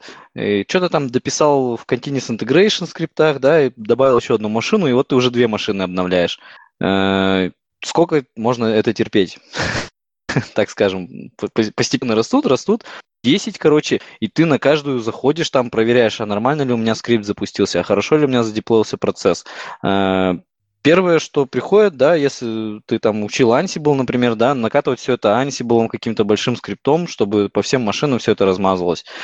И Ребята, короче, из докера придумали тогда кластерный докер, то есть у тебя называется это докер Swarm, и вроде бы все было классно, то есть ты берешь несколько машин, объединяешь их в, одну, в один большой кластер, деплоишь свое приложение один раз, да, и оно там на всех машинках ну, само разворачивается, обновляется, и как бы все классно в твоей жизни. То есть э, типа такой Ansible из коробочки, да, с докером приезжал вместе, тебе только машинку в кластер добавлять, все здорово. Но как оказалось, это не самый лучший, не самый лучший solution, что ли. Э, ну, в общем, компания Docker, по ходу дела, просто чуть-чуть не успела долить свой, свое решение, и на рынок, по-моему, вышел Kubernetes от Гугла. То есть ребят сказали, у нас так-то уже система оркестра... Э, оркестрации Docker, ну, почти похожими докер-контейнерами или чем-то таким уже была. Мы ее давно типа используем в продакшене, и в целом вот, ребята, держите Kubernetes. То есть э, с большего Kubernetes это ну, сейчас стало типа стандартом, что ли. Типа, если раньше все учили Linux и все были сисадминами, сегодня все учат Kubernetes, потому что, э, ну, если ты его выучишь, это ускоряет процесс разработки, ну, окружения, да, сборки окружения в разы, да. Тем, ну, и тем более сегодня по одной кнопочке разворачивают уже не докер-контейнеры, а Kubernetes кластера целые, то есть э, там в Амазоне прямо есть. Сделай мне Kubernetes кластер, сколько тебе машин там? 50 давай. И он сам все докатывает, доезжает, и все здорово. Ты говоришь, теперь мне нужно там развернуть 80 приложений питона и деплоишь это одной кнопкой. Типа, выглядит прям вау, rocket science. То есть э, Kubernetes — это просто следующий, может быть, э, шаг эволюции, я не знаю, системного администрирования. А, если раньше мы учили Linux и лапками там все настраивали, да, потом пришел докер, а, и за, вслед за ним сразу же в догонку, да, с итерацией там что-то года в три, что ли, или в четыре прилетел Kubernetes. Э, пока лучше, может быть, ничего не придумали, но стандарт как бы остался. То есть докер потихоньку, может быть, кто-то выпиливает из своих мест, кто-то там его делает, э, ну, использует какую-то альтернативу. Сейчас уже даже есть операционная система с кубернетесом из коробки, то есть там уже все зависимости, которые вам нужны, есть, и ты просто добавляешь э, в мастер кластера, так скажем, вот эту машину, у тебя типа, кластер больше становится. То есть э, просто следующий, мне кажется, просто следующая ступень эволюции системного администрирования. Раньше был CentOS, там Ubuntu, да, как-то. А, сейчас э, мне кажется, с большего все начинают мыслить стандартами, как Kubernetes. То есть неважно, какая у тебя машина, сколько у тебя их, э, ты говоришь, запускаем это в Kubernetes там сегодня, типа, запустить мне там, не знаю, питонячее приложение э, в 55 там инстансах и типа все понимают сразу, о чем ты говоришь. Потому что э, раньше это было, блин, это что, надо 55 отдельных машин на Ubuntu завести, лапками раскреп... раскатать все это. То есть, а сейчас ты говоришь, мне в Кубере 55 э, деплойментов надо сделать, и как бы все стандартом де-факто это считают, типа, нормально, что ли. Ну, я думаю, мы идем к этому, как бы. То есть, просто следующий уровень системных админов, мне кажется, типа такого. Надеюсь, ответил. Бинго! Спасибо, но это и правда как заклинание. А, вопрос. Хорошо. Если Kubernetes это вот а, после докера следующий уровень а, системного администрирования, и при том, ну, ты сам сказал то, что небольшая была итерация да, между а, введением стандартов де-факто докера и стандарта де-факто Kubernetes. А, а что дальше? То есть, как, давай пофантазируем, что будет следующим а, уровнем а, и это введение в ну, в, в DevOps профессию, наверное, уже, да, то есть это будет а, какая-то уже надстройка, наверное. А вот я даже сам не могу представить, вот мне даже фантазии не хватает. Может, у тебя что-то есть по этому поводу? Ну, я вот, конечно, ненавижу vendor lock, и когда мне говорят, мы там используем Kubernetes от Амазона или Kubernetes от э, Azure а, у меня нервно глаз подергивается, потому что как бы это что-то запущено где-то там в облаке, ты не знаешь, как это работает. Ну, это может быть как бы моя болезнь на самом деле, потому что я люблю контролировать каждый процесс на каждой машине и при этом как бы знать, что я развернул и удостовериться в том, что если это сломалось, то это сломалось только по моей вине, а не то, что там в облаке, не знаю, сеть моргнула или еще что-нибудь такое. Э, что будет дальше? Пока идей нету, но на сегодняшний день Kubernetes это как бы получается, что типа почти серебряная пуля, потому что его сегодня ставят уже э, даже в интернете вещей наперед. Э, то есть э, некоторые компании собирают Kubernetes кластера на маленьких, ну не Raspberry Pi, а на каких-то альтернативах. Видела даже, по-моему, видео, что ребята делают, ну, используют Kubernetes с интернетом вещей на этих, как его, на ветряках, короче. То есть, ну, что-то прям вообще космический подход какой-то. Для меня все еще остается вопросом, как они там друг между другом контактируют с сетью или... Ну, ну в целом, короче, выглядит как магия. То есть Kubernetes дошел до туда. И самое смешное, что уже даже про докер не говорят, не говорят про контейнеризацию, а говорят про Kubernetes на интернете вещей. То есть э, уже опускается вопрос вот этих вот э, изучения докера, да, э, как де-факто у нас вот есть Kubernetes. То есть если придумают что-то поверх Kubernetes, то, ну, я не знаю, ну, пока, пока нет смысла, может быть, то есть, э, типа, может, это преждевременная оптимизация. Если раньше докер казался каким-то сферическим конем в вакууме и был очень классным, потом люди форкнулись там и допилили свой какой-то подход к докеру, он стал меньше, да, меньше жрать памяти, вот, например, подман, то есть он стал быстрее. Э, сейчас Kubernetes может быть просто какой-то следующей версии, да, там уже 1.17 вышло, пока только обновляется версия. На, еще нет, ни, ничего не придумали, только какие-то оптимизации, да, и вагон всяких плагинов, как в WordPress, ну, устанавливать туда можно. И, ну, понятное дело, от какой-то базы данных, да, до э, я вот сейчас тестирую машин, машин learning, короче, как это называется?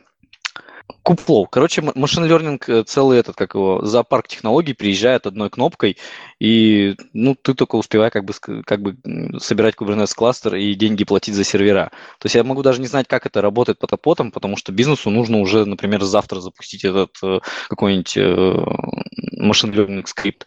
А поверх кубера уже пирожками наслоили там э, какую-то автоматизацию, какой-то уже процесс с деплоем искусственного интеллекта, да, и уже собрали для тебя отдельно UI-ку, да, ты просто в браузере открываешь, говоришь, вот у меня там есть два вагона, короче, данных, обучите мне это, вот вам ресурсы, нажимаешь кнопку deploy, то есть и ты, получается, сам себе, короче, господин, не надо тебе ни в Google лезть, ни, ни в Amazon, так скажем, то есть, не знаю, чтобы так быстро мы дальше что-то придумали, я пока не знаю. Ну, там есть пока вариант, что мы сражаемся с этим, как его, с OpenShift, да, и у них там какой-то свой подход. Но даже OpenShift уже проглатывает в себя Kubernetes и тоже говорит, у нас это стандарт типа де-факто какой-то. То есть, э, ну, не знаю типа, хорошая технология, почему бы не начать ее пихать во все места? Может быть, из этого родится что-то более новое. То есть, э, э, ну, вот опять же, к интернету вещей. До этого как бы не было идеи засовывать Kubernetes в интернет вещей, но ребятам понравился вот этот вот формат, э, что типа везде один стандарт. У нас на проде также, и почти точно так же у нас сейчас в интернете вещей. То есть у нас есть огромный кластер, который обслуживает там э, какие-то уведомления, да, с этих ветряков, да, что вот они там в порядке. И у нас там это, в этом кластере UI, UI крутится, да, и мы видим все, как это отображается. есть кластер ветряков, в котором тоже Kubernetes и практически те же самые проблемы, которые мы можем встретить на проде, мы можем встретить и там, и уже можем знать, как их решать примерно. Потому что про Кубер уже тоже вагон всяких э, ишьюсов закрытых и решений. То есть э, хороший стандарт, почему бы не начать его использовать везде, и пока его обновлять до последнего, выжимать из него соки. Ну, новее пока еще не придумали, мне кажется. Да и сложнее придумать, то есть э, дальше что может быть? Только квантовый, квантовый, квантовый кубернетес, но опять же квантовый компьютер у нас пока не в ходу ни у кого, поэтому, может быть, пока нет смысла. Ну, нет у меня, короче, ответа на самом деле нормального на этот вопрос. Пока это лучший стандарт, и пока лучше у меня не, нету идей. Пока он справляется с моими задачами. Ну, кстати, я подумал то, что, возможно, а, следующий шаг будет это вот то, что ты сказала, операционные системы с Kubernetes, да, которые, а, в которых, я подозреваю, урезано все ненужное, да, и там стоит только кубер и, возможно, какие-то части ядра Linux, да, чтобы это все заработало. И, возможно, в дальнейшем будут, а, вот, и смотри, в контексте интернет-вещей, возможно, будут вот именно развиваться эти операционные системы, основанные на, на Kubernetes, которые будут именно работать отдельные для микроконтроллеров, отдельные для работы с GPU, например, да, отдельно еще для каких-то кейсов, и мы в итоге на своих тачках будем собирать э, все под Kubernetes с учетом того, что вот у нас вот там стоит операционная система, которая вот умеет именно с GPU работать, и все остальное у него вырезано просто. Что-нибудь такое будет, мне кажется, будет прикольно. Мне кажется, здесь ты вот э, забываешь про то, что э, ну, у меня мысль умную на работе рассказывал э, мой технический директор, э, что собрать что-то и запустить это в интернете легко. Э, собрать какую-то интернет вещей, машинку, это в 10 раз сложнее. То есть, э, ну, опять же, драйвера, например, писать, да, какие-то там под низкоуровневые вещи, это все-таки больше останется под Linux пока, потому что, ну, круче Linux пока ничего не придумали. То есть, э, все-таки есть где-то еще как бы вот задержка, и мне кажется, Kubernetes там, ну, тупо в целом не поможет. Не, есть операционная система с Kubernetes, да, и вот они для интернета вещей э, только вперед, все здорово, но прямо уж так распределять Kubernetes, чтобы прямо до драйверов, мне кажется, не дойдет еще дело не скоро. Угу. А, окей, давайте перейдем к следующей теме. Переход будет такой внезапный. У нас осталось совсем немного вопросов, да и сидим уже полтора часа. А, вот э, мы говорили да, еще в начале выпуска про то, что DevOps это следующее, это следующая стадия развития сисадмина. И сейчас, в общем, в последнее время становится модным, а, на русский мотив скажу, это профессия SRE, да, вот. А, я забыл, как она расшифровывается, и мне очень стыдно за это. пока сейчас мы, мы будем говорить дальше, я обязательно загуглю и вспомню. Вот. А, ну, насколько я помню, SRE – это DevOps, но только те, которые отвечают еще за а, отказоустойчивость и стабильность, да, то есть работы. А, ты слышал что-нибудь про вот эту моду, и как ты можешь прокомментировать это все? Вот, а я пока вспомню, как расшифровывается. Ну, расшифровывается, по-моему, что-то сайт, сайт, что-то там Reliability инженер или что-то типа такого. Короче, мне кажется, это на самом деле еще один лейбл, и это просто еще, еще какой-то прикол, как были админы, стали DevOps, теперь нас называют SRE. То есть, э, по идее, ну, не знаю, для меня это как бы лейбл, я не понимаю, зачем его придумали на самом деле. Вот такой у меня будет короткий ответ, без, без, всяких, без всяких хаков. Я также слежу за сайтом, чтобы он не упал. И если меня взрывают за то, что у меня что-то не отвечает там на 80-м порту в течение двух минут, то SRE от этого не становлюсь. Я тот же Саша сисадмин, просто который должен это поднять. То есть, э, не знаю, если там какие-то опять же, слово любимой методологии или что-то такое, но мне кажется, по факту это просто еще один тупой лейбл. Как бы ничего круче сисадминов не придумали, это те же DevOps, те же SRE. Круче сисадминов нет никого, да. А, да. Ну, ну да, на, на, насколько я знаю, главное отличие, соответственно, э, SRE специалистов, да, это наличие определенных методологий, да, вот дежурства и прочего стафа, там обратной связи и прочее. Последний технический вопрос от меня. Вот, и мы закончим с техническим стафом на сегодня. Есть много CI, это GitLab CI, у GitHub есть свой GitHub Actions, э, еще много других, можно свои разворачивать.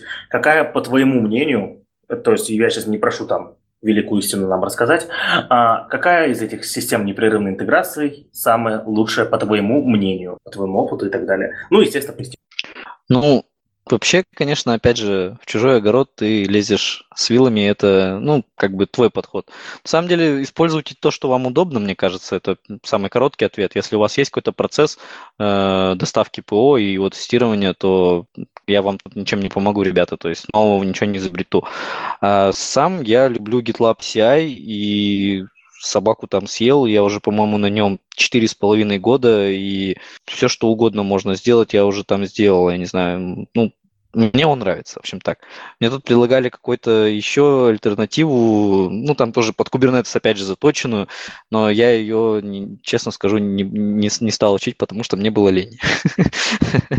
Вот. А самый лучший нету, используйте ту, которая удобна, но GitLab CI пока я прикольнее ничего не придумал, в общем. А, блин, я соврал про последний технический вопрос. А был опыт разворачивания GitLab CI на своих машинах? И вообще, я не помню, можно ли его у тебя там представлять? Конечно, можно. Это, это самое важное, что нужно было сказать, наверное, но он бесплатный, если вы можете развернуть его на своих машинах. У нас сейчас в продакшене как раз, э, ну, я пришел, в компанию, и там, в общем, исторически сложилось, что люди на Дженкинсе все сидят, и их обучают под Дженкинс. Я как бы прихожу, ребята, я знаю, как собирать вам GitLab CI, еще и чтобы он был бесплатный на всю компанию. Ну, как бы у нас есть возможность просто в ресурсах, да, и при этом, чтобы много ресурсов не тратить, мы еще и масштабируемся. То есть, на самом деле, у нас всегда запущена, грубо говоря, одна машина, да, пока все спят, да, там используется мало ресурсов. Утром проснулись, мы там заскейлились до 10 машин и держим в зависимости от, от, от нагрузки. То есть GitLab CI классный, если у вас есть DevOps, скажите ему, что парень, мы хотим GitLab CI, он вам должен это сделать и предоставить. это, это лучше, что я пока видел, не знаю. Я пробовал GitHub Actions, Э, но, честно скажу, что-то ну, не вставило меня от него, и я такой, да ну нафиг, я в GitLab CI останусь, я там собаку съел, и быстрее на нем все-таки подумаю. То есть, ну, вопрос упирается в то, что тебе удобно. Я GitLab CI знаю наизусть, и любую задачу там решу быстрее, чем э, придет новый инженер, скажет, Сворачиваемся, ребята, GitHub Actions развернули, больше нам GitLab не нужен, уходим. То есть тут как бы у каждого своя боль, кому что нравится, тот то и использует. Угу. Ну да, собственно, получается то, что самая лучшая система ту, которую развернул ты сам. А, так, ну, в принципе, у меня, наверное, с техническими вопросами закончено. То есть э, спасибо, Саша, было очень приятно пообщаться. Люблю девопсеров, вы спасаете мою задницу регулярно, вы крутые. Ну, подожди, ты говоришь, как будто ты прощаешься, а мы еще не прощаемся, потому что мы сейчас все это послушали, мы послушали, чем девопсы занимаются, что они конкретно делают, с какими задачами сталкиваются, с какими техническими инструментами работают. Теперь Остается очень важный вопрос, э, который э, мы уже начинали раскрывать по поводу того, что, по сути, нигде, да, но давайте все-таки разберемся более подробно. Как стать девопсером, что нужно в первую очередь изучить, э, явились ли какие-то новые курсы, которые можно посетить для того, чтобы для себя получить знания, навыки и корочку девопсера, и я думаю, что Саша нам сейчас попробует помочь с этим разобраться. И тут вы, ребята, не угадали. Я же как бы учился сам, и поэтому, ну... Не, были, конечно, различные видео, типа на Ютубе тот же Флан какие-то вещи подсказывал, э, но в основном, конечно, про Kubernetes. А, не то чтобы в целом про методологию DevOps. То есть э, все все равно упрется в то, что ты будешь набивать шишки, и лучшего решения нету. Тебе, может быть, только подскажут, как сделать неправильно, я не знаю, и все. То есть в любом случае ты всегда сам будешь приходить к какому-то верному решению. Э, какие-то курсы, ну, опять же, это если вернуться где-то на час-два назад, все, что выпущено или напечатано на книге, да, или уже какой-то видос на ютубе есть, он заведомо уже устарел, и вы опоздали. Читайте официальную документацию, я не знаю, того инструмента, которым уже начали пользоваться. Ну, опять же, любите Kubernetes, начинайте уже потихоньку привыкать к тому, что завтра это станет стандартом на вашей работе. Если не вы, то кто-то другой уже его впилит. А, как стать девопсом, да? Сидишь просто и читаешь, как стать девопсом прямо в Гугле. начинаешь учить Kubernetes, начинаешь учить докер. Ну, сначала, конечно, лучше докер, а потом набиваешь шишки просто тихонько, медленно и верно. ну, это то же самое, типа, как стать сисадмином, как стать программистом, блин. Ну, вопрос э, как бы стандартный ведь. Ты просто гуглишь, и если тебе это интересно, и ты с утра встаешь и идешь учиться или идешь на работу, и ты такой понимаешь, блин, сегодня я помог вот этим ребятам развернуть на продакшене. День прожит не зря. То есть как бы иметь вот такой подход к жизни, и все, станешь кем угодно. Хоть девопсом, хоть на самолете летать научишься.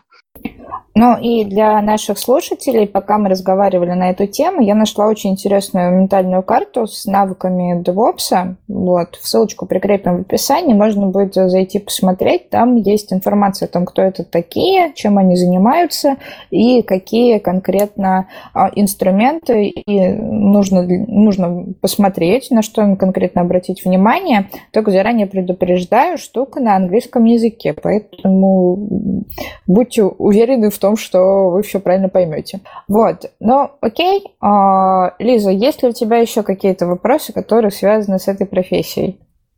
А, нет, все, спасибо, было подробно, понятно. А, бинго, много-много раз. Ну, и отлично.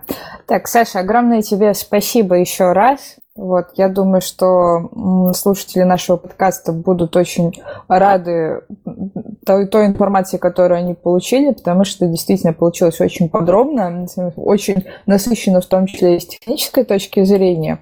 В общем, ребята, если вам все понравилось, ставьте лайки нашему гостю, ставьте лайки нашему подкасту. Мы будем очень рады и довольны. А если вдруг вам что-то показалось непонятно, пишите это в комментариях. А мы с радостью все эти вопросы разъясним. А, ну и я так понимаю, что сегодняшний подкаст у нас завершен. С вами была я, Наталья Мусина. С вами была Елизавета Сарычева. Лиза, говори пока. Всем пока-пока. С нами был Павел Калашников. А, пока я забыл сказать, что я сейчас в Казани, и мы готовимся проводить ITV в Казани послезавтра, и все это время на съемной квартире очень тихо себя вели куратор ITV в Казани Сабина Мурзалиева и Алексей Леухин. Они были очень-очень тихие, давайте их, им тоже потом поблагодарим, они держались.